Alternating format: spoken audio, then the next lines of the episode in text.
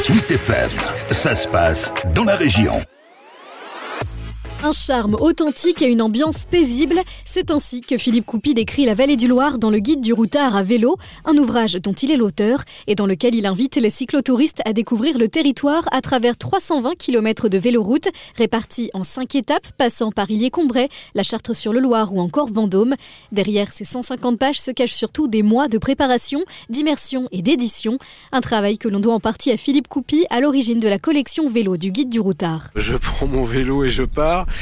mais euh, il y a une préparation cartographique hein, déjà en amont. Il y a un travail de collecte d'informations de tout ce qui peut exister euh, sous tout type de support euh, confondu. il y a des contacts étroits qui sont pris avec tous les acteurs, que ce soit les offices de tourisme, les départements, etc. Donc on part pas à l'aventure, on part sur le terrain, mais dans des conditions de préparation qui sont optimales. C'est difficile à dire de tout comptabiliser, mais en tout cas le repérage de terrain m'a pris environ deux semaines, et puis ensuite la préparation des écrits m'a pris environ six semaines.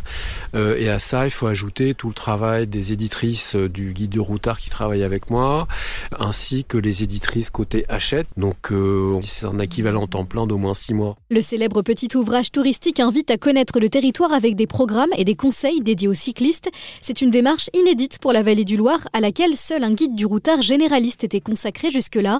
Philippe Mercier est le premier vice-président de l'agglomération Territoire Vendômois et il voit à travers ce guide une aubaine économique à long terme. On avait déjà donc au sein de l'agglomération et comme dans tout le Loir-et-Cher et même nos amis euh, départements voisins initié des circuits, des périples et des boucles à vélo euh, très localisées. Là, on est sur 320 km.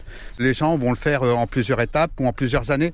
il y a aussi cette volonté de découvrir du petit patrimoine. C'est pas péjoratif, hein, mais c'est du patrimoine moins important que Chambord ou les châteaux de la Loire. Mais on fait une étape de 4 ou 5 km et on découvre le patrimoine et le patrimoine paysager. La vallée du Loire avec les coteaux, c'est toujours magnifique. Donc les gens euh, découvrent notre territoire à vélo, mais quelquefois euh, vont acheter une résidence secondaire, vont même s'y installer d'une façon définitive.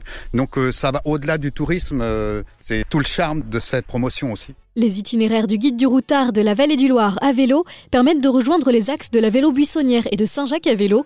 L'ouvrage, édité par Hachette, sera vendu au prix de 13 euros et paraîtra le 15 juin.